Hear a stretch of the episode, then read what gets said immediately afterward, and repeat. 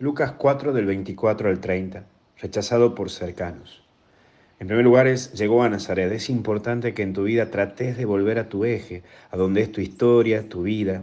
Siempre es importante que vuelvas a tu esencia, a tu lugar donde sos vos y que puedas relacionarte con esa persona y ese espacio donde simplemente sos vos.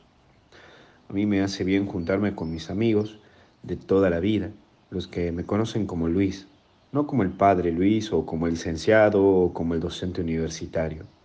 Por eso es importante volver al Luis que soy, porque eso anima a recordarme de dónde vengo y también hacia dónde voy. Y también aparece esto de profeta. Nadie la tiene fácil en esta vida y cuando uno anuncia y denuncia en esta vida, siempre habrá alguien que te ataque. Incluso en estos tiempos estamos viviendo esa situación que aquel que piensa distinto a mí es mi enemigo.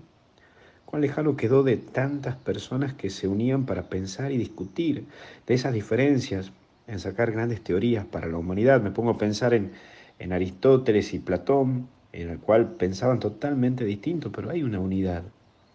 Por eso te recuerdo que no te detengas a discutir con alguien que ya está cerrado a ti.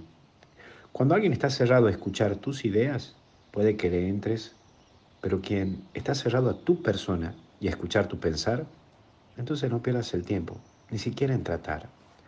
Pues como decía Albert Einstein, es más fácil destruir un átomo que un prejuicio. Por último, despeñarlo.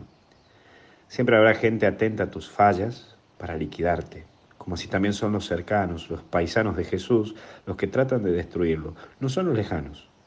Es por ello que debes abrir bien los ojos y fijarte bien a quién atiendes y en quién confías no sea que tus cercanos te lastimen con la traición y los lejanos te vean con compasión.